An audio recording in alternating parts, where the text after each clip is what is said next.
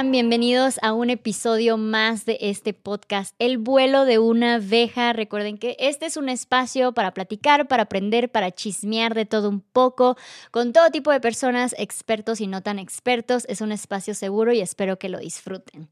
Y el día de hoy estoy con una amiga, una colega y alguien a quien yo admiro muchísimo, sobre todo en el medio, Mariel, la mijita. Rico de pie. ¿Cómo ¿Qué onda? Bien. Oh, muchas gracias por estar aquí. Gracias a ti, cocodrila caminante. Ay, mi cocodrila caminante. Sí, sí, sí. Mariel, eh, para las que yo imagino no, no, la, no la ubican, que es muy conocida en el medio, ella es también una travel blogger. Yo creo que de las eh, más ahora sí que icónicas o más presentables del medio, sobre todo en YouTube. De hecho, el otro día estábamos tratando de pensar en qué otras travel bloggers igual de pesadas que tú en YouTube había y no encontramos a nadie más. Este, ya me dirás tú. Eh, es también periodista de viajes, da conferencias, hace contenido de viajes y recientemente también sacó una marca de trajes de baño. Así Tú que ya tienes el ya, tuyo. yo ya tengo el mío, Ya te vi, ya te obviously. vi en la selva maya con tu traje de bebé. Así es. Y pues nada, el día de hoy tenemos un temazo y es como que la pregunta del millón. ¿Cómo le haces para viajar tanto? ¿En qué trabajas? ¿De qué vives? ¿Cómo pagas los viajes? Pues mira, eh, la gente muchas veces ni siquiera se imagina, ¿no? Que detrás de, de los viajes como tal existe una profesión, que eso es algo como muy importante de aclarar, porque, a ver, yo entiendo que todos los creadores de contenido de viajes vienen de, de, distinta, de distintos lados, en el sentido en el que todos hicieron la creación de su contenido o todos decidieron dedicarse a vivir de los viajes por distintos motivos. Entonces, en mi caso fue mi profesión. Haz de cuenta que yo estudié periodismo y estudiando periodismo, jamás en la escuela me dijeron como existe la fuente de viajes y turismo y cuando me enteré, cuando lo descubrí dije, no manches, De de aquí soy, soy. increíble. Yo no vengo de una familia tan viajera, mis papás, y lo he platicado, la gente le da risa, la neta es que solo me llevaban a Acapulco, Les- mi papá, le, papi, te amo, pero nada más me llevabas a Acapulco. ¿Qué pasó ahí? Y eh, no me había subido ni a un avión a mis 19 años, o sea, no conocía el mundo de los viajes como tal. Entonces, muchas veces también la gente tiene la creencia de seguramente esta morra tiene la lana del mundo o es millonaria y por ese motivo viaja, o su familia tiene lana, o tiene un esposo o una persona que está detrás y que le paga los viajes. Entonces, como que mm, desmembrar todas estas ideas es muy importante porque la gente ni, ni sabe qué onda. En mi caso te digo que viene como de un lado ya más de mi profesión. Estudié periodismo y cuando estaba en la carrera llegué a un programa de radio de viajes y yo, ay, güey, ¿cómo que un programa de radio de viajes? Qué raro. Empiezo a meterme en todo ese mundo y me doy cuenta que exi- existen periodistas de viajes que llevan años dedicándose a esto. Porque, ojo, apenas escuché a alguien que me decía, claro, pues eh, hay youtubers que iniciaron hace 10 años, hace 13 años. Ellos fueron los iniciadores de la Claro, creación de contenido de trabajo, sí. viajes. Y yo, no, no, no, no, no. O sea, yo conozco a gente que desde hace 80 años o más se dedica a esto. Bueno, la creación de periodismo de, viajes es de, claro. claro, ¿no? Pero la plataforma cambia. Y en este caso, este, pues ya cuando yo conozco el tema de los viajes y todo a través del programa de radio, dije, qué increíble. Empiezo a buscar una oportunidad para convertirme en reportera del programa de viajes. Me empiezan a mandar algunos destinos a cubrir esos viajes, que la gente se pregunta, ¿y cómo cubres los viajes? Bueno, pues el trabajo es llegar, conocer el destino y a través de tus dotes, en este caso periodísticos, o de tu conocimiento o expertise como viajero, puedas tener el ojo para saber qué recomendarle a la gente y hablarle acerca de un destino de una forma profesional, crear contenido, videos, fotos, tal. Y así fue como yo, yo inicié y como comencé en este camino, ¿no? Claro, y déjame decirte, tú eres una de las referentes eh, de travel bloggers. eh, cuando yo inicié hace seis años, era de, güey, ojalá algún día seamos como Mariel. Y creo que muchas que ya estamos en esta nueva generación, que pues, ya estamos posicionadas, por No, así son decirlas, fregonas. todas empezamos viéndote a ti. Creo que fuiste como la, la primer referente de travel bloggers mexicana al menos, eh, de, de- de una altura bastante grande. Y sí es bien interesante como tú dices que hay como que diferentes motivos por entrar a esto. En mi caso, por ejemplo, yo era viajera. Yo, o sea, no te sabía nada de reportar, conducir, editar, nada. Yo era viajera y me encantaba la putería en fotos. Entonces yo te tomaba un chingo de fotos y la gente de, güey, qué padre tus fotos qué padre, cuéntame de tu viaje. Y ya cuando yo empiezo, en mi caso, a ver una crítica social muy fuerte, porque como dices, para mucha gente, si viaja como mujer, seguramente alguien más le está pagando el viaje. Totalmente. Porque ella es imposible que lo haga, ¿no? Entonces, cuando veo esta crítica, yo, digo, yo dije, güey, aquí hay como un mercado, acá hay un tabú que puedo yo abarcar, puedo contarles si me van a criticar mínimo que sepan cómo le hago. Pero creo que este término de travel blogger todavía no era tan fuerte como ahora, ¿no? Eh, antes viajar era para los desubicados, o sea, era de está perdiendo el tiempo y yo ahorita ya se ha vuelto incluso hasta curricular, o sea, tiene un valor curricular de, ah, mira, es de mundo, tiene mundo porque ha viajado, ¿no? Entonces, cuando yo veo esta problemática de que me están ataca y ataca y ataca, yo dije, bueno, por lo menos les voy a explicar qué show y cuando empiezo a mostrar eh, cómo le hago, a dónde viajo, ay, miren qué fotos tan bonitas, en, Instagram nada más, eh, empiezo a recibir mensajes de yo también quiero, pero a mí es que mi familia, a mí es que el dinero, a mí es que me da miedo, a mí es que esto. Y fue donde yo dije, güey, creo, creo que me puedo dedicar a esto. Creo que aquí hay algo. Y yo con el curso tuve que aprender completamente contrario a ti. O sea, yo tuve que aprender a redactar, tuve que aprender a conducir, tuve que aprender a editar y sigo aprendiendo constantemente. Claro. Y creo que ahora, o sea, ya como que pasamos estas dos maneras y creo que ahora ya está la última, que siento que a esta le falta, que es la de quiero ser influencer. No me importa de qué, quiero ser influencer y quiero viajar. Entonces, ¿sabes qué? Voy a ser travel blogger. Y creo que ya hay mucha gente que está entrando nada más así. Totalmente. Y por eso no como que no le agarran a, la onda. ¿no? Sí, es que creo que hay una gran diferencia entre querer ser creador de contenido de algo que te apasiona y querer ser famoso.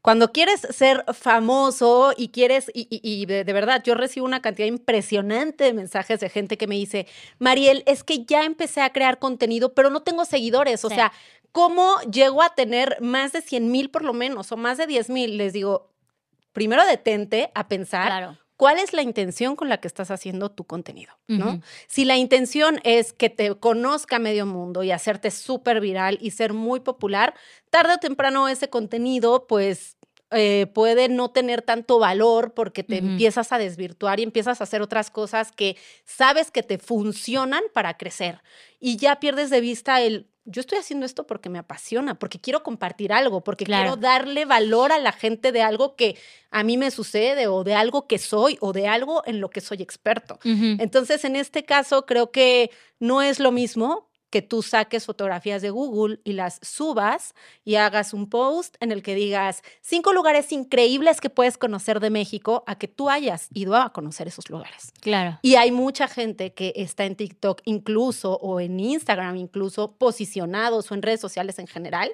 porque hacen videos por ejemplo, en de YouTube. Cosas que no han vivido. Que, no han vivido. En YouTube hay gente que está en sus casas y que es como cinco cosas que no sabías de Eslovaquia. Y sacan fotografías de Google y es un video al que nada más le pusieron fotografías, hicieron investigación en Google, le pusieron voz en off y tienen un chorro de reproducciones. Y en TikTok no se diga. ¿no? La gente ahora ya también este, es como, bueno, no importa que yo vaya a la Jusco, puedo hacer un video de la Jusco y puedo compartirlo y puedo decir en dónde se puede hospedar la gente. Está chido, eso está bien. Pero ya de ahí en fuera, a que seas profesional en eso o que de verdad tengas la experiencia o la expertise o que tengas la intención, no lo sabemos, ¿no? Claro. Creo que también debe de, tiene mucho que ver cuál va a ser tu voz dentro de esa información. Por ejemplo, en mi caso, yo empecé hablando de destinos, empecé hablando como a dónde ir, cómo puedes llegar, cómo es, y hablando mucho sobre el bajo presupuesto, cómo lo puedes hacer con bajo presupuesto. Sin embargo, obviamente V-Travelers ha crecido junto conmigo, se ha transformado junto conmigo, y sí siento que yo ahorita ya estoy en el punto en que ya se trata de ¿Qué está haciendo Luz? ¿Dónde está Luz? Claro, el no personaje. Se trata, del personaje de Luz y Gaia, obviamente. Ya no es tanto del destino. Entonces, he modificado la voz de cómo comparto, eh, pues ahora sí, las aventuras, los viajes, los destinos que, voy conociendo. En tu caso, tú, por ejemplo, eres más el destino. Yo les voy a informar sobre el destino. Entonces, sí creo que también se puede esto de yo te voy a pasar información, no tengo ni idea si es verídica, no tengo ni idea si esto es de, así como te lo pinta Google ni nada por el estilo. Y por eso es que a ese contenido le va muy bien. Hay gente que no se interesa tanto por el personaje, quiere nada más ver la información. Sí, ahora hay, gente que, se enamora también del ah, personaje. en mi caso es así, o sea, yo siento que ahí me ven por, por la persona, no tanto ya por el contenido. Y creo que eh, cuando yo inicié era de hablo de viajes, soy travel blogger, únicamente travel blogger, y yo me acuerdo que empecé a tener de que ansiedad de no tengo ningún viaje planeado, tengo que viajar, tengo que ir a algún destino para poder seguir creando contenido, ¿no? Y yo ahorita ya estoy en un punto en que te puedo hablar perfectamente, te puedo hacer 10 videos de estoy en mi casa pensando que voy a cocinar. Que bueno, ahí en tu caso yo creo que más bien, eh, como tú dices, ¿no? Tú has crecido con tu personal, o sea, bueno, con, la creación de tu contenido y la gente se identifica contigo. A raíz de, que, de que te convertiste en mamá, la gente ya no te vio solamente como una voz de viaje, te está viendo también como una voz de una mujer con la que se identifican. Entonces, se están identificando con tu persona porque dicen, ok, ella es mamá, ella pasa por lo mismo que yo, ella también tiene hija, ella también tiene las mismas circunstancias que yo, ¿no? En mi caso, por ejemplo, eh, con Mariel de Viaje, hay gente que también se identifica con mi personaje en el sentido en el que, ah, bueno, es una chava que viaja por el mundo, que no sé qué, que ta, ta, ta, pero yo estoy muy de acuerdo contigo en que hay segmentos que son más grandes que otros. El segmento de las mamás es gigante. Wow. Es impresionante. Entonces, claramente van a haber un chorro de mamás que estén identificadas con las circunstancias y que a ti te conviertan como en, ok, o sea, yo quiero ver a Luz que está haciendo en su día a día, porque yo vivo un día como el de ella o parecido al de ella. Es súper loco, o sea, de verdad está muy loco. Eh, de la cantidad de vistas que tiene mi contenido cuando estoy haciendo un viaje y estoy dando información y estoy investigando y me estoy metiendo a hacer toda la actividad para que vean cómo, no sé, se hace la tortilla, lo que sea, a un video de me acabo de levantar, me voy a cepillar los dientes y peinar a Gaya. Pero es ridículo, es de que 5 o 10 veces más la diferencia en vistas. Y, una parte de mí dice de, güey, qué triste, porque a mí de verdad me apasiona mostrarles de los viajes, me apasiona decirles la información, ¿no? O sea, me siento como más productiva investigando y dándoles info y todo esto, pero hay que como que ahora sí, a una parte de ti tiene que ver que le gusta a tu público y encontrar como un punto medio, ¿no? Claro, totalmente. entonces, el otro día pregunté de por qué, porque a la gente le gusta más y, la gente justo me dijo eso, porque cuando estás en tu casa sí me puedo identificar contigo. Claro, porque no eres esta viajera que está recorriendo el mundo. Es un que más pequeño. Claro, que de un 100% eres no sé, existen 5% de, personas en la población a nivel mundial que están haciendo eso que tú estás haciendo. Y yo, pues, soy mamá tal, pues sí existen tal muchas más. muchas más mujeres que estén en esas circunstancias. Aparte siento que incluso como mamá viajera, que sería más o menos como mi término ahora, sí, sí rompo mucho estereotipo de, ah, neta, sí se puede viajar con bebés. Cuando yo anuncié que estaba embarazada, un chingo de gente me dejó de seguir. Fue así como que, bueno, muchachos, aquí ya no hay nada que ver, se le acabó la vida de los viajes, bye. Y hasta cerré las redes porque fue así de, no, pues ya fue, güey, mi, mi, vida de los viajes ya acabó, ¿no? O sea, les creo. Eh, y cuando regreso con Gaia fue una locura porque fue así de, güey, neta, o sea, sí se puede. Mira, la niña anda en botes, anda en aviones, no llora, no patalea, no todos estos estereotipos o clichés que tenemos de la idea de que cuando tienes un hijo nada más te tienes que dedicar a la casa. Y eso fue como un éxito y creo que es muy importante encontrar ese, ese plus, ese twist que tú tienes que ofrecer en el contenido. Agregado, como lo acabas de decir. En, en, en, mi caso, o sea, gran parte del valor agregado que la gente ve es que soy periodista de viajes, la credibilidad, claro. La inspiración también, por ejemplo, para muchos universitarios o mucha gente que no sabe cómo iniciar, pero que se quiere formar en esto y que no nada más quiere ser un influencer más. Claro. ¿No? Sino que es, ok, yo lo quiero hacer de una manera profesional. Y una de las preguntas que más me llegan es, Mariel, ¿qué cámaras usas? O sea, yo, veo, yo veo que traes tu estabilizador y tu cámara gigante y traes un, buen de equipo de producción y que vuelas tu dron y que tal, ¿no? Entonces, ¿cómo le haces? ¿Cómo funciona? A ver, platícame. Como tú dices, cada quien se va convirtiendo o volviendo experto en algo. Sí, de pronto puede llegar a ser como un, pro, un poco triste que la gente busque otro tipo de contenidos o que el morbo les llame demasiado, pero ya es un trabajo tuyo controlar asumir el, a ver, yo estoy, y es que ahí viene la intención, yo estoy haciendo esto porque me apasiona, no voy a cambiar mi giro porque a la, gente se le antoje ver otras cosas, ¿no? En este... Es muy tentador. Es, muy tentador. tentador, lamentablemente, si te llega así como de que, Ay, les voy a dar un poquito de chiste, pero véanme, pero sí es como una, a ver, vamos, vamos a, adaptarnos, ¿no? Aquí, o sea, también ustedes entiendan. En tu caso lo estás haciendo muy bien porque ahí estás lo que te digo, ¿no? El papel de, de luz crece contigo, bueno, V-Traveler crece contigo y te conviertes en voz de un segmento. No es nada más como que se te antojó, ¿no? Y das opiniones que a la gente le gustan, güey, que dicen, oye, qué chido, claro que sí, yo me identifico con eso. Es otra cosa muy diferente claro. a mucho del contenido que vemos en redes sociales que pues no sirve para mucho, ¿verdad? Claro. O bueno. Hay de todo. hay de todo. Hay de todo. Y sí, lamentablemente pasa de que mucho de ese contenido que nada más es entretenido, lo que es válido es el que se vuelve más viral. Es el que se ve más, es el que monetiza más, a el que lleva más. Hace poquito vi un, em, una entrevista de Luisito Comunica, justamente, que pues es un crack en la creación de contenido, y justamente hablaba de esto de videos donde él, no sé, va al Amazonas y vuela y luego toma un bote y luego este, entrevista a una tribu y la chingada de que un millón de vistas, ¿no? Que para él es poco. Y un video donde, no sé, se está sacando los mocos, güey, 10 millones de vistas. Sí, o sea, por ejemplo, ¿no? Luis hizo no hace mucho eh, un video de, este, que se vistió de quinceañera, así para cumplir, para, no sé, para conmemorar, no sé qué chingado se le ocurrió vestirse de quinceañera. Bueno, obviamente a la gente le encantó la idea de ver a Luisito ¿no? Con un vestido de quinceañera. O sea, a, una persona le podría parecer una mamada, como de, es neta, güey.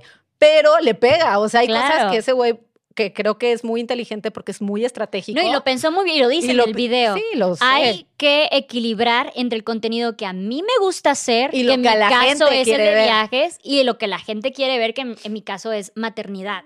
Entonces, pero hace unos años, pues obviamente el contenido de la maternidad no existía y era el de solo, solo traveler, el de la mujer viajando sola que hace 6, 7 años también era como un boom, ¿no? O sea, no sé, no sé, porque pues tú también eres referido, yo sé que tú estás casada desde que empezaste el contenido, pero eh, mucho de tus viajes los haces sola, mucho de tu contenido lo haces sola, de hecho, a Pachus, Pachus, a, Pachus, a, nuestro Pachus, a nuestro Pachus, no lo, no lo muestras ni nada por el estilo, o sea, no es como que lo escondas, pero él no es imagen de, de Mariel de, de Mariel viaje, de viaje tal. Que, sí, qué bueno que tocas el punto, Gestos Pachus, mi esposo, es parte súper importante de Mariel de Viaje y me acompaña a muchos de los videos que, a, muchos de los viajes que hago, está muy involucrado también con los videos.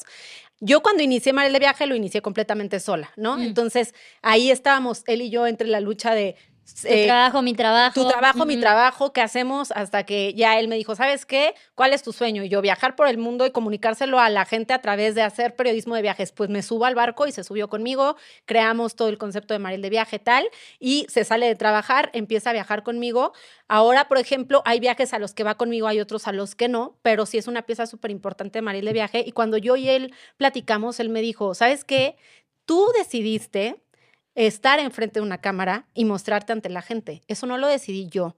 Entonces, yo me subo al barco de los viajes porque también me apasionan, pero a mí no me apasiona estar enfrente de la cámara. Claro. Entonces, te pido que está increíble que si quieres platicar que de pronto viajes conmigo lo hagas, pero yo cuando me ponen una cámara, me, me así me congelo. Y es muy, muy cagado porque Adrián es, tú lo conoces, es súper tila, es súper chido, platica un montón. Y yo de verdad estoy con él y le pongo la cámara y cambia por completo, ¿no? Y se pone rojo y se va y me se voltea. Entonces yo sé que lo incomodo y sé entonces que la que tomó la decisión de ser figura pública soy yo. Y que debo de respetar que él no quiera. Entonces ahí es como, de pronto, ¿no? Una seguidora no hace mucho me dijo, ¿que te da pena estar casada o por qué no lo muestras? Queremos que lo muestres. Y no, es que... No se trata no de se eso. Trata de eso. No se trata de eso. Y no se trata, exactamente, ¿no? Mi contenido no se trata de eso. Y además, si, al, si estoy al lado de una persona que no quiere los reflectores, como, ¿por qué se los voy a poner a huevo? Claro. ¿No? Entonces, creo que hay gente que puede tomar la decisión de decir, pues en la vida real soy súper chido y hay gente a la que se le da, se le da muy bien la cámara. Y hay otros que, y, que son muy bonachones. Hay, por ejemplo, creadores de contenido que yo conozco que tú los conoces, platicas con ellos, son súper serios, pero tienen la su- cámara, de ujú. la cámara son súper pilas. Sí. Y lo Y contrario. al revés, sí, sí, sí. Sí. Sí, este, ¿con qué, ¿con qué red empezaste tú? ¿YouTube, Instagram, el blog escrito? ¿Cuál fue tu primera con plataforma? Twitter, güey, y No es la pe- o sea, la red a la que peor le va, ¿no? Porque ya de hecho me salí de Twitter. O sea, Sí. yo la verdad es que la gente Yo nunca entendí Twitter. No, yo tampoco. Nunca. Nunca. O Nunca. O sea, la gente. Y Twitter es una red bien interesante. Sí. Muy interesante, ¿no? Porque en cierta cantidad de caracteres tú tienes que poner una idea muy concreta y no todas las ideas son buenas, no todas las frases son buenas y no todas las opiniones que emites tampoco lo tienen que ser. Mensaje para Kanye West. En este caso, Twitter a, a mí me sacó de balance porque yo era como, mm, yo soy una persona que me encanta escribir demasiado. Me encanta que mis videos sean muy largos. Me fascina platicar ante la cámara y detallar las cosas. Entonces, Twitter me costó trabajo. Inicié con Twitter, no, no le fue chido. Y ya después inicié con Facebook. Y a Facebook le empezó a ir bien. Y yo me empecé a dar a conocer más porque hice un video de las grutas de Tolantongo. Y fui la, si no me equivoco, sin temor a equivocarme, fui la primera creadora de contenido de viajes que hizo un video de ese lugar Mm, y se viralizó. Claro. Entonces a la gente le encantó. Ay, no manches, está poca madre. ¿Quién es esta chava? Me empezaron como a buscar y eh, ese video lo subí a YouTube y fue como de mis videos y hasta la fecha es de mis videos Más vistos. Entonces cuando yo vi que en YouTube podía funcionar también este tema de, güey, yo amo hacer videos y, y quiero, empecé a hacer videos desde mi casa y después empecé a viajar sola por diferentes lugares y a llevarme mi camarita. Te confieso que ¿Hace cuántos años fue eso? hace ocho años. Ocho años. O sea, yo inicié en esto hace 15 años. Inicié Pero con radio. Inicié con radio, inicié con revistas. No, pero ya con Mariel y de con Mariel de viaje. viaje hace ocho. Hace ocho que yo dije, bueno, ¿no? Adrián, por ejemplo, mi esposo seguía trabajando en oficina y todo, de Godines, entonces yo agarré mis cosas, mi mochila, ahí te ves, me empecé a ir, fui a Sudamérica, estuve en Costa Rica, estuve en Perú sola, ¿no? Con mi mochililla y tal, y me llevaba mi cámara, me ponía mi tripié y me grababa. Eh, y me, me fascinaba. Cuando empecé a ver la reacción de la gente, dije, qué chido, voy a hacer YouTube. Entonces empecé a hacer YouTube. De pronto regresaba y tenía que seguir viajando, como tú dices, para crear contenido. Sí. Y me frustraba mucho porque a mí no me encanta grabar tanto en mi casa. Y, y me cuesta mucho trabajo. O sea, cuando yo salgo soy otra, pero cuando estoy en un estudio, no sé, como que me apago. Entonces, mis, mis primeros videos grabando tutoriales en mi casa, yo lloraba, güey, porque no me salían. Sí. O sea, yo llevaba un buen rato hablando, hablando a la cámara y de pronto era, no mames, que llevo ocho horas tratando de grabar este video y no puedo, ¿no? Y así me pasé, pero seguí, seguí, seguí, seguí como haciendo videos de viajes y de pronto me iba a lugares cercanos, que también la gente me pregunta, ¿cómo empezar? Vete a lugares cercanos, empieza Sí. a grabar en lugares cercanos, ¿no? Si no tienes tanta lana. Y ya después de ahí, eh, este, pues Instagram y ya. Y ahora TikTok, que TikTok, le sube. ah, ¿Cómo ha sido para ti ver este cambio en las redes sociales? O sea, porque yo te ubico perfectamente como la youtuber, pero sí, Sí. sabemos que TikTok últimamente se ha vuelto referencia en creadores de contenido. Sí, pex. Eh, incluso tú siempre me dices, "Ay, la TikToker, la TikToker. Y para mí incluso fue pesado aceptar que ahorita ya soy TikToker porque es mi plataforma más fuerte. Yo me rehusé a TikTok por años. O sea, yo decía, de, güey, no, yo creadora de contenido seria, yo ya aplaudo cuando bailo, ¿cómo voy a hacer esas cosas? Y, güey, o sea, yo no me esperaba el rumbo que me iba a dar. es No una locura. Sí, Y- y, cañón. sí creo que sí creo que TikTok se ha transformado muchísimo en los últimos años de la idea que nosotros pensamos que es de nada más niñitos bailando a lo que es ahora, que incluso está compitiendo directamente con YouTube y con Google. O sea, sí, Sí. ya está muy fuerte. ¿Cómo ha sido para ti esa transformación de los medios? Porque sí sé que TikTok te está costando muchísimo. Sí. Y no, o sea, no le, no le agarras tú como que el amor tampoco, o sea, ni tú a él ni él a ti. Entonces, Sí, ¿cómo ha sido para ti ver este de, güey, la gente está yendo para allá, qué pedo, qué hago? Pues creo que como, como en todo, obviamente me llegó como a mover el, ay, güey, ¿no? O sea, como tú dices, vienen cambios en el sentido, bueno, ya los estamos viendo. Antes TikTok era mucho bailar y ya. Y ya ahora muchos creadores de contenido están migrando a TikTok porque Instagram está muriendo en muchos sentidos. O sea, y de hecho, muchos Instagramers se mantienen casi, casi de sus seguidores de TikTok, jalando a gente de TikTok. Como de, güey, acá estoy. Sí. O sea, sígueme Vayan a en seguirme Insta. para allá. Síganos en Instagram, por by the way. Pues sí, claro. A ver, eh, ha sido difícil en el sentido en el que lo que yo te explicaba, a mí me encanta la producción de los videos, me fascina de que mis videos no nada más estén como súper bien detallados y explicados y hacer una guía de Roma, por ejemplo,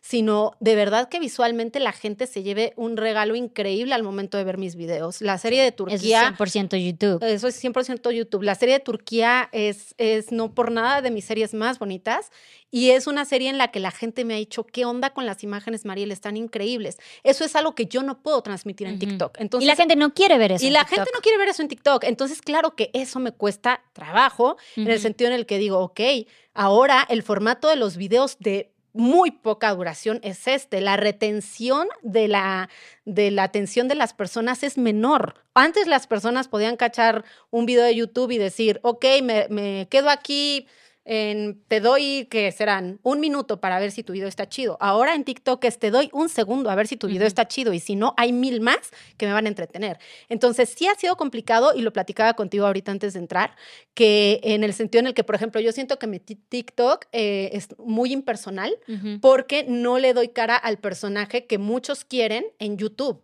a Mariel de viaje con el que muchos se identifican, a la mijita, a como a la chava, a la chava cool. Se da, se da esta belleza, esta bomba de personalidad. No, pero más bien la gente como que me ve y me dice, güey, yo me identifico contigo porque eres una chava como muy alivianada, como muy normal, como muy, ¿sabes? Yo nunca me he vendido como ja, no vean, estoy buenísima y subo montañas y hago esto. Me he vendido como, soy como tú, ¿no? Soy una chava normal, delgadita o gordita o como sea, ¿no? No importa la complexión que tengas, como sea, güey, puedes hacer lo que tú quieres allá afuera y puedes subir una montaña, no importando cómo seas físicamente.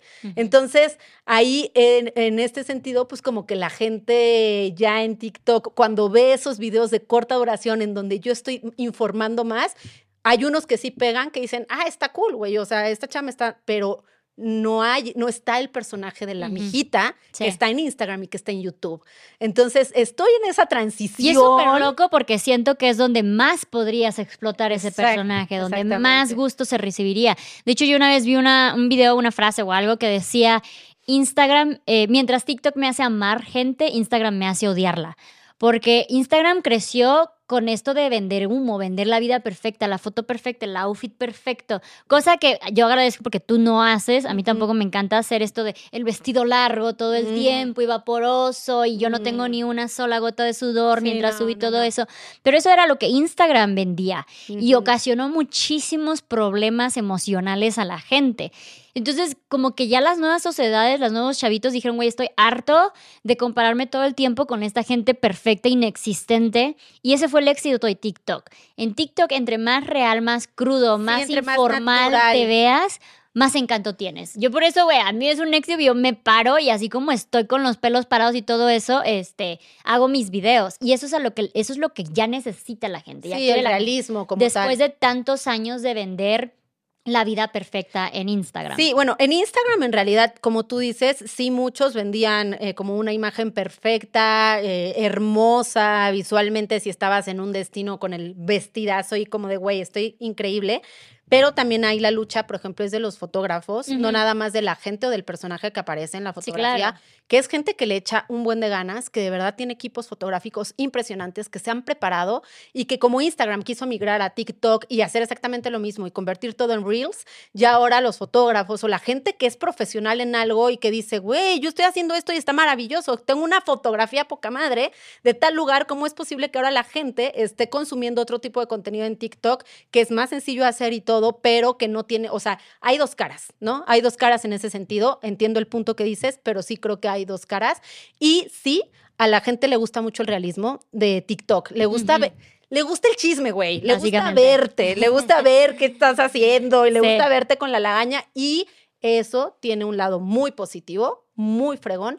Y tiene otro lado también que afecta de pronto a gente que hace otro tipo de contenido. Yo creo que Instagram la cagó en intentar ser TikTok. En intentar ser TikTok. Yo también lo creo. Yo creo que estaba perfecto mostrando como contenido muy artístico y ahí se tendría que haber quedado.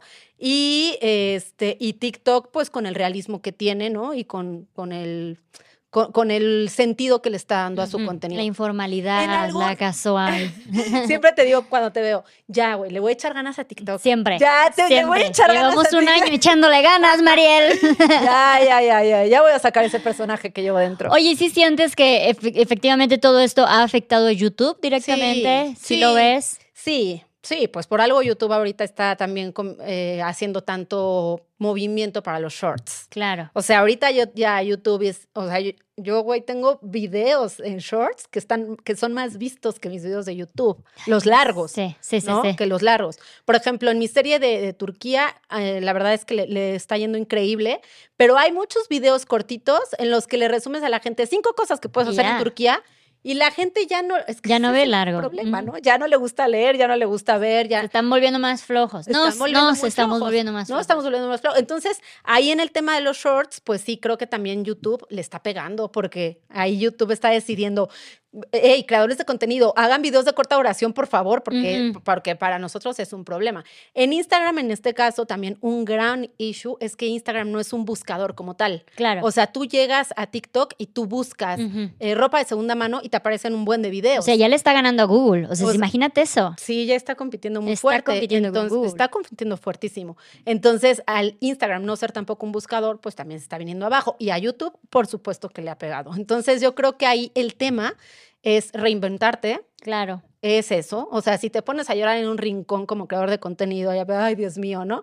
Si yo me sigo peleando con la plataforma y la sigo odiando, pues obviamente también ya es cuestión mía. Que no la odio tampoco, ¿eh? No es como que diga, "Ay, Ya di la verdad, guácala". Mariel. Di la verdad. No, no la odio, no. A ver, no, no, no. Es como que mi, mi Se ha red. aventado unos buenos bailes conmigo, ¿eh? Se Ajá. aventado unos buenos No es bailes. mi red favorita, pero tampoco Claro. la detesto. O sea, también la consumo, pero no es como que me, me enganche tanto como Instagram, ¿no? Que ahorita también Instagram me tiene como enojada por ese sentido, pero creo que ahí te tienes que reinventar. Ese es el punto. ¿no? Por ejemplo, los periodistas que antes escribían en periódicos y que un día dijeron, nos tenemos que migrar a lo digital e incluso hay revistas en las que yo escribía, hay periódicos que han desaparecido por eso, porque la gente ya no compra eh, lo... Sí, el este, papel, o sea. el papel, ¿no? Entonces ya no se mete al baño con el, con el periódico, se mete al baño con el celular viendo Claro. TikTok. Renovarse o morir, renovarse Exacto. o morir. Entonces creo que es reinventarse, es renovarse y es como ver eh, qué está buscando la gente sin perder tu esencia. Eso es súper importante, claro. ¿no? Porque también la gente ahí la riega. De pronto yo he platicado con creadores de contenido que literalmente me dicen, oye Mariel, es que sabes qué, creo que ahora ya lo que voy a hacer es como recetas de cocina. Y yo, ¿por qué? Es que yo hacía este contenido, pero casi no se ve. Pues, Ey, hija. yo hago receta de cocina también, ¿eh? Ah, no, pero- ¿Estás hablando de Vitravel? Sí, sí. No, no, no, no. No, claro, entiendo tu punto. O sea, a ver, en, tu caso es como tu vida, lo que ya estamos platicando. Ujú. No, hay gente que literalmente migra de segmento, Mm, migra de segmento por yo ya no, o sea, ya no estoy viendo en, eh, eh, que esto sea redituable, voy a migrar de segmento o voy a hacer todo un mix rarísimo. No, o sea, me queda claro que tú tienes como tu contenido bien definido y tienes un segmento bien definido y eso es muy distinto sí. a de pronto en la desesperación empezar a hacer cosas de las que no eres experto y cosas random, güey, Claro, ¿no? sí. Claramente no soy experta en cocina tampoco, pero se entiende el concepto No, desde... Luz, no lo estoy diciendo por ti. Oye, bueno, ya, a lo que te truje, Chencha. ¿Cómo se gana dinero viajando? ¿Cómo ganas tu dinero? ¿De dónde vienen tus ingresos? Bueno, lo que la gente de pronto pierde de vista. Aparte de Sugar Daddy. Apa- aparte- un saludo para el sugar. Ah, Lo que la gente de pronto pierde de vista es que en cada, en cada destino existen promotores turísticos. O sea, así como existe un gobierno y una autoridad y gente que hace determinadas cosas para que funcione ese destino en ciertos segmentos, en el segmento del turismo también lo hay. Entonces, existen destinos, todos los destinos del mundo quieren ser promovidos porque gran parte de la economía mundial se mueve por el turismo. Entonces, la gente que viaja a, a un destino es por también parte de la información que le llega. Es, güey, yo vi que ese destino estaba increíble, yo quiero conocer Jalisco. 100%, o yo sea, quiero yo- conocer tal, ¿no? Totalmente. Yo, yo creo que nunca diría de, ay, se me antoja ir, no sé, güey, a Yemen. No he visto nada de Yemen, pero se me antoja ir, o sea, nomás No, suena claro. interesante. ¿No? No, Lo buscas tienes que en verlo, Google. ¿no? O sea, ves o porque Creo que el turismo empieza de una manera muy visual para empezar. O sea, para decidir el turismo empieza primero muy visual. Sí, actualmente así es. Entonces la gente que quiere ver eh, o, que, o que quiere este, decidir o que quiere tomar una decisión de ir a un destino, pues ve videos, ve fotografías, ve redes sociales y se inspira en eso. Y entonces eh, y existen personas que promueven destinos. Existen empresas y compañías que se dedican a, hacer el turismo y a que la infraestructura del turismo en general existan. Los hoteles, las aerolíneas, ¿no? Los proveedores turísticos como tal que quieren darse a conocer para que la gente vaya y haya derrama económica, punto. Entonces, la contratación de publicidad y el patrocinio es súper importante. Yo lo que, de lo que vivo es de patrocinadores, obviamente, eh, de conferencias que doy y de que sigo actualmente colaborando para diferentes medios de comunicación. Entonces, esas son como mis fuentes de ingreso. ¿Y cómo funciona? Bueno, pues un destino, no sé, por ejemplo, Canadá, llega y platica conmigo y me dice, Mariel de viaje, yo vi tu video, eh, que eh, fuiste en invierno a Estados Unidos y que te gusta esquiar. Fíjate que nosotros tenemos en nuestro destino o en Yukon esto y puedes ir de viaje a este lugar. O sea, el punto es que te hacen invitaciones tú vas y muchas veces esas invitaciones traen detrás una campaña eh, y te pagan por viajar a un destino, o te- aunque suene maravilloso, así es. Sí. No, no siempre, que eso es ahorita algo que voy a aclarar, no siempre. Muchas veces los creadores de contenido de viajes nos pagamos nuestros propios viajes Sí. y no es que nos estén ni invitando gratis, ni que nos estén haciendo un favor, Y Un regalito. ni nos est- estén dando un regalo. Y si quieres, ahorita tocamos ese tema que también es muy importante y muy polémico. Más bien, tú vas a crear contenido y tú vas a trabajar y es una friega. O sea, y tú lo sabes, llegar a un destino es pararte temprano, es ponerte a grabar, es, es sacar lo más bello de este destino y es investigar y es vivirlo, ¿no? Entonces al final pueden decir, ay, güey, neta se está quejando de eso. Bueno, es que si lo haces cada semana, Claro. por supuesto que hay un cansancio detrás. Entonces, existen eh, para las personas que igual y no me estén entendiendo tanto, existen promotores turísticos que te compran publicidad y que te dicen, fulanita, ¿quieres promover mi destino? ¿Quieres promover mi hotel? ¿Quieres promover mi aerolínea? Te pago porque promuevas mi aerolínea o promuevas mi destino. Ojo, ahí hay creadores de contenido que pueden decir, ay, yo me vendo a donde sea, y hay otros que podemos decir, no, tienen que ir de la mano con mi filosofía. Claro. con O sea, yo- puntos. Claro, o sea, yo no voy a ir a promover un hotel que está bien feo y que da un pésimo servicio, y me pasó alguna vez. Una vez eh, me contrató un hotel, no voy a decir el nombre, Ah, dilo, dilo, dilo. y eh, fui al hotel y me di cuenta que tenían un muy mal servicio, que las habitaciones no estaban tan limpias como deberían y preferí romper el, El el contrato, ¿no? Eh, de hecho, todavía no firmábamos contrato, yo fui para crear el contenido y les dije, no puedo, no puedo promover algo porque mi credibilidad está de por medio. Entonces, así es como funciona y también con las conferencias que muchas veces te piden que des eh, y con otras cosas extras que tú vayas eh, sacando de, de ahí, ¿no? Por ejemplo, en este, en este segmento de los trajes de baño, de más bien sacar tu pra- Merchandise. Ajá, de sacar tu marca y todo, pues ya también te vas como al segmento de, güey, pues voy a vender cosas de mi giro. También por ahí viene. O sea, los negocios, pues.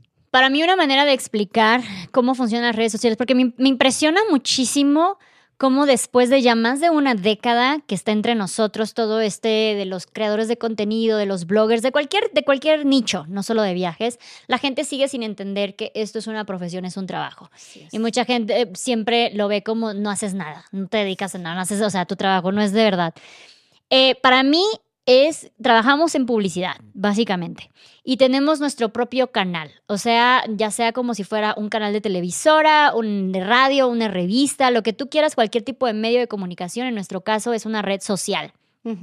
En esa red social entregamos contenido de manera gratuita para la gente, ya sea como las revistas, sus artículos, los canales de televisión, sus programas, telenovelas, etcétera. Y entre uno y otro hay medios de publicidad. Hay, hay, pues, hay publicidad. publicidad. Ajá. Entonces, básicamente Es lo, lo mismo. mismo. Es la nueva era de la comunicación, es la nueva era de la publicidad. Y ya lleva más de una década entre nosotros y mucha gente sigue sin entender y sin aceptar que esto existe y que es redituable. O sea, no para todos tal vez, pero es posible que sea redituable. Y mucha gente le tiene como muchísimo coraje a esta profesión, ¿no? A la de influencer. Sí, y también creo que, que este desmérito que viene de los influencers es porque también muchos creadores de contenido o muchos influencers la han regado, porque no, o sea, no se dedican propiamente a eso y de pronto abren sus redes sociales y empiezan a darse a conocer y no son profesionales en un segmento, ¿no? Y, de pronto es como de, güey, yo ya voy a hablar ahora de, de viajes, restaurantes, de moda, de... Y, y, quiero que las marcas vengan a mí y quiero y quiero promover estas marcas de esta forma y es como de, pero ¿qué has construido? ¿Qué hay detrás? O sea, si tienes un segmento real que esté interesado en ese contenido, o sea, porque en, en, tu caso tiene mucho sentido que una marca este, no sé, por ejemplo, de venta de ropa de bebé se acerque a ti. Por supuesto que tiene todo el sentido, porque eres vos en eso. En mi caso, en los viajes, en tu caso también en los viajes. Claro. Pero de pronto sí hay muchos influencers que la han regado, pues porque el contenido que hacen no tiene un segmento definido, que ese es el punto importante, pero como tú dices, ya así demeritan el trabajo de todos. como ya todos los influencers son un asco y ya ningún, ningún influencer es bueno, y no, tampoco, porque no conocen. Ay, creo que hay, que hay unos puntos que quiero tocar. Uno, lo que decías, la credibilidad. Es súper importante construir esa credibilidad. Creo que es lo más valioso que tenemos. Mantener nuestra credibilidad es donde las marcas se van a empezar a acercar a nosotros. Ese es un punto. Dos, lo que decías de es que ya nada más quiero que las marcas trabajen conmigo. Siento que acá hay un proceso de trabajo porque yo también empecé primero escribiéndole a tienditas, a marcas, a lugares de, güey, me das chance, mira, yo hago, tú haces. Y creo que ahorita eso empieza a ser ya muy conflictivo. No sé si viste el escándalo que hubo de la chica que le escribió un restaurante a un chef y el chef, bueno, que fue así como de qué se piensan y luego todo el mundo rápido atacar, los influencers quieren todo gratis y que no sé qué. Y yo quiero que quede bien claro, yo no quiero nada gratis, yo quiero que se me pague por mi trabajo, claro. que es muy diferente. Sin embargo, cuando tú estás en el inicio de esto, uno debe hacer la venta. Uno debe, como cualquier otro trabajo, tienes que hacer un proceso de venta. Y tu proceso de venta es tocar puertas como cualquier otro trabajo. Totalmente. Entonces sí se me hace como muy culero, ahora sí, que la gente desmerite tanto a, a los influencers, a los microinfluencers, creadores de contenido que van tocando puertas a ver qué chicle pega, porque igual de otra manera, cuando tú ya estás en cierto nivel, también hay muchas marcas, muchas empresas, muchos negocios que también están tocando puerta contigo y empiezan con los, regalitos. Y empiezan con, te quiero mandar un regalito. Y es como, no es un regalito, es un intercambio laboral. Y este también, ok, acepto que no sea redito, o sea, como que económicamente redituable, sino que nada más sea un intercambio de producto, pero que se entienda que no me estás dando nada gratis. No, exacto. Porque al final vas a esperar un trabajo mío, un tiempo mío. Y luego dicen, güey, ¿qué le cuesta una story? Y tal vez la story no me cuesta más que 15 segundos grabarla, pero la story no es el, valor. El valor está en la credibilidad, el valor está en la cantidad de personas que van a ver esa story, una comunidad que me tomó años construir. O sea, la cantidad, o sea, el valor está en el tiempo que a mí me costó aprender a hablar en 15 minutos y dar a conocer tu marca o el servicio, lo que sea que estoy promocionando. Totalmente, totalmente. Y eh, de tener este, ya sabes, como acercamiento con mis seguidores, que digan de no, si lo recomiendas, ok. Todo eso es lo que cuesta, no los 15 segundos de video. Exacto, exacto. Creo tocas un punto súper, súper importante y es que ahorita ya la gente quiere como las recompensas así, ¿no? Entonces ya como como yo voy a subir un video y se va a viralizar, ya quiero que en TikTok me sigan muchas personas y ya quiero que las marcas se acerquen a mí. Tú sabes en tu caso y en el mío lo que nos ha costado construir nuestras comunidades, lo que nos ha costado, como dices, tocar puertas. Yo, por ejemplo, en un inicio, cuando mm, no me conocía a nadie y cuando de pronto yo hacía contratos con los hoteles, los hoteles me decían, bueno, pues es que no tienes tantas visualizaciones, ¿cuál es el plus? Y a mí se me ocurrió la idea de venderles fotografías a los hoteles. Entonces yo les decía, igual y en mi red social no tengo tantos seguidores y no voy a tener tanto alcance, o sea, tu hotel probablemente no se va a conocer entre muchas personas, pues porque mi comunidad es pequeña, pero yo te ofrezco cuando, cuando vaya a grabar el hotel, sacarte un paquete fotográfico que a ti tú funcione y que tú puedas utilizar. Ah, ok, güey, tiene sentido. Entonces empiezas, como tú dices, a crecer, a formar, o sea, a ver, ¿qué es el punto? Luz Y, lo que estás teniendo ahorita en TikTok no es como que naciste ayer y se te ocurrió ayer hacer tu TikTok y de ahí creciste. Claro. Traes una carrera atrás. Mariel de viaje, exactamente lo mismo. La gente de pronto no tiene idea de toda la construcción de la carrera que tienes atrás, de todo el trabajo que te costó construir esa comunidad y de la habilidad que debes de tener. Claro, entrenarte ante la cámara. Entrenarte ante la cámara. como tú dices, no es lo mismo que una marca llegue y diga, ya sacamos nuestro nuevo hotel y está increíble, a que tú como creador de contenido vayas y con tus palabras y a tu comunidad, y tú siendo ya profesional en el segmento y conocido, digas, esto te lo abrieron y yo lo recomiendo por esto, esto y esto. Vamos a experimentarlo juntos, se los quiero compartir. Se los quiero compartir. Entonces, ahí también en el caso de las marcas, como dices, es muy injusto. En el caso del chef este, que la verdad es que se puso súper loco Y, y le respondió de una manera terrible a la chica esta él creía o él cree, eh, ah, bueno, este es mi trabajo y, y tú no puedes venir este, a, a, demeritar mi trabajo, casi, casi diciéndome que quieres que te dé comida gratis. ¿Quién le va a pagar a mis meseros? O sea, y él tal vez no está volteando a ver, ok, bueno, a ver, esta chava tiene una comunidad. Ahora, ojo, ¿eh? Creo que lo, de lo que se quejaba es, es que la chava, pues como que no es creadora de contenido de comida, ¿no? Sino que más bien sus fotos eran como en bikini y tal. Ahí tiene un poco de sentido, pero no era la manera en la, que se tenía que dirigir a esta chava, ¿no? Y creo que también tiene muchísimo que ver cómo ella, o bueno, o como cualquier influencer creador de contenido hace su propuesta. O sea, yo cuando le escribo a alguien con el que quiero yo colaborar de manera de intercambio, a la hora de escribir no digo de, ay, me lo das y te hago contenido. No, mira, yo espero esto, yo te entrego esto y te especifico tantos videos, tantos posts, a qué días, a qué horas, todo esto y te doy después de haberlo hecho un reporte. un reporte de estadísticas. O sea, sí es un trabajo formal. Totalmente. Y tú le das la formalidad. Claro. Y depende completamente de ti. Ahora, también hay marcas que se acercan a ti y es lo que decíamos, un poco injusto porque hay marcas que se pueden acercar a los influencers y el influencer no va y dice, ya la marca me mandó un mensaje, vean cómo quieren que les haga contenido gratis. Claro. Pero yo creo que ahí hay que dividir, ¿no? que es bien importante, entre creadores de contenido que se dedican a un segmento, que han construido una comunidad y que son profesionales en eso, y creadores de contenido improvisados que no están preparados y que quieren ser famosos y crecer rápidamente y de la noche a la mañana tener patrocinadores. Y creo que la gente se va por la creencia de que todos los creadores de contenido son creadores de contenido que no han trabajado y que no le han llegado para llegar a donde están. También, bueno, yo creo que también tiene mucho que ver, aquí me voy, nos vamos a ver muy señoras, nosotros ya tenemos años en esto, ¿no? Sí. Y ahorita con el tipo de plataformas que existen, morritos de 16 años, 20 años ya tienen plataformas muchísimo más grandes que las nuestras. Entonces ellos apenas están saliendo con el mundo y pum, ya les empiezan a llover cosas, y entonces no ven el valor del trabajo, no ven el valor del intercambio, no ven el valor de todas estas cosas y por eso abaratan la chamba, porque pues ellos todavía no están manteniendo familias, no están pagando sí, sí, hipotecas. Sí, existe, sí existe este segmento de chavitos que de la noche a la mañana, pum, vale, güey. Y no saben, o sea, no saben estas necesidades de, güey, es que yo no lo puedo hacer nada más porque me regales una blusita, porque con esta blusita yo no pago mi renta.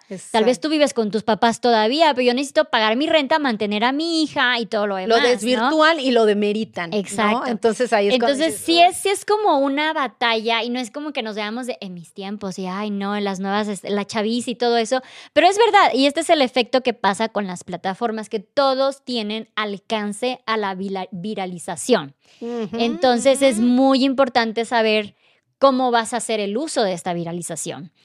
Y yo creo que ahí también lo ves en la conversación que se genera. O sea, no es lo mismo. Eh, a mí eso lo aprendí contigo muy orgullosamente. mira la conversación que genero. Sí, es que es eso. De verdad. La conversación te refieres al engagement, al tipo de comentarios. Al tipo de comentarios. Tú eres responsable del tipo de, engagement que vas a tener, de la conversación que vas a generar entre tu comunidad. Eh, a mí me preguntaban algo que genera un poco de controversia no hace mucho y me decían, Mariel, ¿qué opinas de las chavas que son travel bloggers que eh, hacen mucho uso como de, De su de su cuerpo. para darse a conocer, ¿no? Yo les decía, miren, a ver, yo respeto y cada quien es libre y que hagan lo que quieran. Pero hay un dios. Pero existe un Dios. No, no, no. Pero el tipo de conversación que de pronto pueden generar Sí. este morbo. Entonces, muchas veces en lugar de que les pregunten, oye, este destino, que, que no falta el que lo haga, por supuesto. Claro. Ese destino se ve increíble y yo quiero ir a ese destino porque tú estás ahí. El tipo de conversación que Estás generan hermosa. es, estás hermosa, estás Emojis de buenísima. Me encantas, te amo. Esa emojis de fuego, emojis de rosas. Entonces ahí es cuando dices, híjole, ¿no? Eh, ah, yo soy responsable del tipo de contenido que hago y del tipo de gente que llega a mí y la conversación que tenemos entre nosotros. Y en eso también se fijan las marcas. Claro. O sea, también, no nada más ajá, es, es- "Ah, eso que es sea también una chamba, güey". exacto, es una chamba también de las marcas, no nada más agarrar al que más números genera, al que más números tiene, sino al que va también con tu marca, el que crea la conversación que tu marca espera. Entonces, todas esas cosas, sí, sí, sí creo que también a la vez, al ser una chamba tan relativamente nueva, también mucha gente no sabía cómo comprarla, cómo cobrarla, cómo Exacto. pedirla, cómo medirla. Ah, Muchas ahora veces- lo hay. Ya ahorita ya hay maneras, pero muchas veces siguen esperando que el que yo promueva tu marca debe de directamente resumirse en ventas en esa misma semana. Ah, no, no, no, no, no, y es que no. Y ese, yo siempre todo el tiempo les digo, es que yo no me dedico a ventas. Exactamente. Yo hago publicidad, yo Eh, no hago ventas. Ese ya es otro equipo, otro trabajo. Ajá. Eh, pero muchas mar- muchas marcas siguen esperando ventas directas de una mención. no. Y así no funciona. No, no, no, para o sea. Coca-Cola no hace un comercial y en el momento que se publique el comercial están viendo a ver cuántas Coca-Cola se compraron en ese momento. No. Lo que hacen es posi- posicionamiento de marca, que es básicamente el trabajo de un influencer. Es muy diferente el posicionamiento de marca a la publicidad que ellos hacen, al tipo de creación de contenido que nosotros hacemos, en donde sí entra el nombre de la marca de una manera orgánica. Es- Exacto. Es súper diferente, ¿no? Y bueno, voy a poner como a la mesa ya otro tema, eh, rapidín, a ver tú también qué, qué opinas, ¿no? Ay, güey, se me fue el avión. Espérame, espérame. Se me fue el avión. Ay, ya, ya, ya. Ya me acordé, ya me acordé. Lo que es dedicarse a los viajes. Sí, Ah, sí, sí. que cuando tú eres experto, a ver, apenas me, me, me pregunta una persona, oye Marieli, ¿qué vas a hacer cuando se terminen las redes sociales? ¿A qué te vas a dedicar? Y yo le dije, no, a ver, espérate un momento, yo soy periodista de profesión y yo así como migré de las revistas, de los periódicos, de la radio, de la tele y ahora estoy en redes sociales, nada más el espacio en donde lo comunique puede cambiar, punto. Que también ahí platicamos de la improvisación de la gente que no es experta en un tema o no es profesional en un tema, que no va a migrar pro- probablemente, sino que es esporádico, que hacen un contenido que de pronto tiene boom y al rato se esfuma, Claro. ¿no? Y al rato ya pues la comunidad ya no está ahí o, o ya no sabe cómo migrar porque simplemente no es profesional en un tema. ujú. Es, eso, eso era lo que quería platicar. Muy bien, muy bien. Oye, ya para terminar, quiero que me digas más o menos. Bueno, dos cosas. Una, desde que tú dijiste voy a crear Mariel de viaje hasta el punto de me mantengo de Mariel de viaje, ¿cuánto tiempo pasó? Pasó un año. Súper rápido. Súper rápido. Súper rápido. Muy rápido. Pero sí, obviamente, ojo aquí, Mariel estuvo antes de TikTok, antes de Instagram y fue de las pioneras en travel blogger, Ujú. por lo menos mujeres, en México. Sí. Entonces un año fue bastante rápido. Yo me acuerdo que cuando yo empecé, yo, yo empecé hace como 6, 7 años, tú llevarías dos años y ya eras de, güey, yo algún día quiero ser como Mariel. Sí, sí, fíjate que ahí creo que influye que ya yo traía como una carrera, que en la industria turística me conocían y que también me empecé a mover un buen en, no sé, por ejemplo, como lo, lo dijiste, ¿no? Te das a conocer. Tú llegas y le dices a la gente, güey, no quiero que me compres ahorita, quiero que conozcas mi trabajo y Sí. después tú eres el que me va a buscar a mí. Entonces yo iba a las ferias de turismo, por ejemplo, y muchos me identificaban, pero sí me pinchaban. Era Claro. como de, ah, Mariel de viaje, antes era conductora de Grupo Imagen y ahora tiene su blog, ¿no? Sí, ajá, Entonces ajá, era como de, ah, está chido. Me conocían, pero no me compraban. O sea, no era como de, ah, bueno, vente, Mariel. No. O sea, sí me llevó un rato, pero yo recuerdo que el primer acercamiento que tuve con una cadena hotelera fue a los ocho meses que empecé Mariel de Viaje y a mí me emocionó muchísimo la idea porque la verdad es que creyeron en mí y eso estuvo muy fregón. Yo creí también en ellos como marca y e hicimos un match muy chido y de ahí en fuera como que y, sigue pasando, ellos decían, güey, es que Mariel crea contenido de una manera mm, como chida, la calidad de lo que hace está muy bien, entonces podrán existir otros, pero la calidad que ella tiene es buena y me empezaron a comprar campañas y yo creo que ya al año empecé a vivir de Mariel de Viaje y al año y medio Adrián, mi esposo, se salió de su trabajo de Godines eh, y empezó a trabajar para Mariel de Viaje y ahora somos un equipo de trabajo. Súper bien. Eh, sí, no, o sea, sí fue, fue bastante rápido, fue muy referente eh, tu trabajo, me acuerdo. Yo te admiro mucho desde que empezaste y te sigo admirando ahora. Y, sigues creciendo ahora con la marca de los trajes de baño también, que te he visto desde hace años, que la vienes marinando hasta ahora, que también están padrísimos. Los MDB, bueno, MDB. MDB. este, ¿Cómo te encuentran en las redes? En todas las redes estoy como Mariel de Viaje. Eh, si quieren un trajecito de baño o algún otro producto viajero. Pásele, pásele. Pásele, pásele. en MDB by Mariel de Viaje. Y, y pues ya, Ahí, ahí estoy, digo, en YouTube, en Instagram, y ya le voy a echar ganas a TikTok. Ya, eso me viene diciendo desde hace un año. Oye, no, yo también te admiro muchísimo, pero muy, muy cabrón, y lo sabes, nos queremos, somos amigas desde hace mucho tiempo, bueno, ¿Desde hace cuánto? ¿Cuatro, años? ¿Cuatro años por ahí? Sí. Fue que nos conocimos. más o menos. Hicimos como. Fue muy bonito porque. Clic en chinga. Como les digo, yo veía a Mariel como referente y me acuerdo que nos encontramos incluso en un evento de creadores de contenido de viaje. Y fue para mí como de, ¡ay, ahí está Mariel! ¿Sabes? Y de repente llegas y me dices, por fin nos conocemos. Y yo, ¡no! me ubico sabe de mi existencia, qué emoción. Estábamos junto con Tete y tú y fue, fue muy padre y desde ahí pues la amistad creció. Creo que es súper bonito ver cómo crecen las personas, ¿no? En este caso a mí me fascina, me encanta y estoy súper orgullosa de ti, ver cómo estás creciendo, cómo sigues creciendo y vas a seguir creciendo y la vas a seguir rompiendo.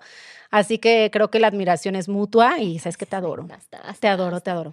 Oigan, y pues nada más como para terminar esto, yo quisiera dejarlos eh, con un pensamiento, sobre todo para la gente que se quiere dedicar a viajar y crear contenido porque quiere viajar gratis, por así decirlo. El travel blogging, o sea, la creación de contenido de viajes, lamentablemente es una de las más caras, porque no es como que tú agarras tu cámara y ¡pum! llegan los viajes gratis. Entonces tú tienes que invertir un chingo, no nada más en la creación de contenido, sino que en los viajes. Entonces yo creo que yo pasé unos tres años pagando absolutamente todos mis viajes por el jugar al fake it till you make it de soy travel blogger, ¿no? Y ahorita ya, claro que casi el 90% de mis viajes son pagados, son por invitación, me pagan por hacerlos, pero sí hay eh, una red, una red, un camino de aprendizaje, un camino de mucha inversión que hay que hacer. Entonces, antes de que digan de, ay, yo quiero ser travel blogger, consideren todas estas cosas porque se necesita muchísima constancia y muchísima inversión. Y eso en, eh, en el camino mucha gente pues obviamente se desanima. Sí, porque la gente no quiere trabajar 24/7 de pronto o piensan, ah, pues es nada más el viajecito y, sin retribución, Sin, sin retribución, porque los primeros años, o sea, o el primer año por lo menos, es nada más invertir, invertir, invertir, invertir. Exacto. Y es de que, güey, a ver si esto en algún momento se va a regresar. Exactamente. Si hay alguien, o sea, ¿qué consejo le darías ahorita a las chicas, chicos que quieren iniciar su proceso en el travel blogging? Pues que no se esperen que inicien ya cuanto antes, que si lo quieren hacer y de pronto se enfrentan a que no tienen dinero, hagan creación de contenido incluso de su colonia, en serio. O sea, la gente de pronto piensa que tiene que viajar a Timbuktu para viajar y no, en realidad puedes viajar hasta en tu misma colonia o en lugares muy cercanos, hacer una inversión que no les represente probablemente tanto. Y sobre todo prepararse eh, y si quieren ser voz del segmento, pues sí valorar si lo quieren hacer de manera profesional, ser constante, como dices, es súper, súper importante. Y apasionarte realmente por lo que haces y saber cuál es la intención de lo que haces. Obviamente ya lo básico de que le pones nombre y todo ese rollo, pero si lo van a hacer realmente, sepan que es una chamba de 24/7, que es una chamba que requiere de toda tu atención y que al final del día no es como un pasatiempo y ya, porque si lo haces como un pasatiempo, pues pasatiempos puedes tener muchos. Entonces creo que si te vas a dedicar a esto, pues entra con todo y si me dices, oye Mariel, no manches, pues yo necesito tener mi trabajo Godín para mantenerme, ten tu trabajo Godín y llega a tu casa y chingale en esto. O Sí, sea, que fue como empezamos. que fue digo, como ajá. empezamos, ¿no? Sí. O sea, no es como de, ah, bueno, ya de la noche a la mañana. Y eso no es de la noche a la mañana. O sea, construirte en algo que después es redituable para ningún segmento. En ningún trabajo, en, ningún, trabajo, básicamente. Se construye de la noche a la mañana. Entonces no esperes que por crear contenidos de corta duración y hacerlos virales vas a hacer y vas a tener lana de un día a otro. Te cuesta un chorro de trabajo y debes de traer una carrera atrás y prepárense. O sea, la neta es que yo sí soy como muy de la idea que está muy chido. No les digo, tienen que estudiar un doctorado y una maestría. No, pero tomen cursos. O sea, si quieren mejorar la calidad de su contenido, ¿no? Habrá gente que diga, no, güey, yo la neta es que no me interesa mejorar la calidad del contenido. Está chido. Pero si quieren de verdad hacer, por ejemplo, fotos súper fregonas de viajes, que cada quien tiene como su rollo en la cabeza, o quieren hacer videos blogueados nada más y que no sean así como súper profesionales, pero que estén chidos, prepárense en eso, ¿no? Si no son tan buenos ante la cámara, tomen un cursito para ser Ujú. Mejores. Entonces, prepararse creo que también es bien importante. Ay, muchas gracias, mijita, por haber compartido ti. este espacio Muchas conmigo y gracias, por siempre compartir tus, tus conocimientos conmigo. Definitivamente, gracias a ti. Yo he aprendido demasiado de esta industria, de, este, eh, de esta profesión y todo lo que me dices lo tomo muy en serio, Yo aunque tú no tomes muy en serio que yo te diga que ya le entres a TikTok. Pero muchas, muchas gracias, te quiero mucho, muchas gracias. Y gracias. a todas las chicas que estuvieron y chicos también que estuvieron aquí escuchando y viendo este espacio, este podcast, El vuelo de ¡Ay, una felicidades! ¡Ay, qué fregón! ¡Qué emoción! Este, eh, muchas, muchas gracias. Eh, pues nos vemos en el siguiente episodio. Mm.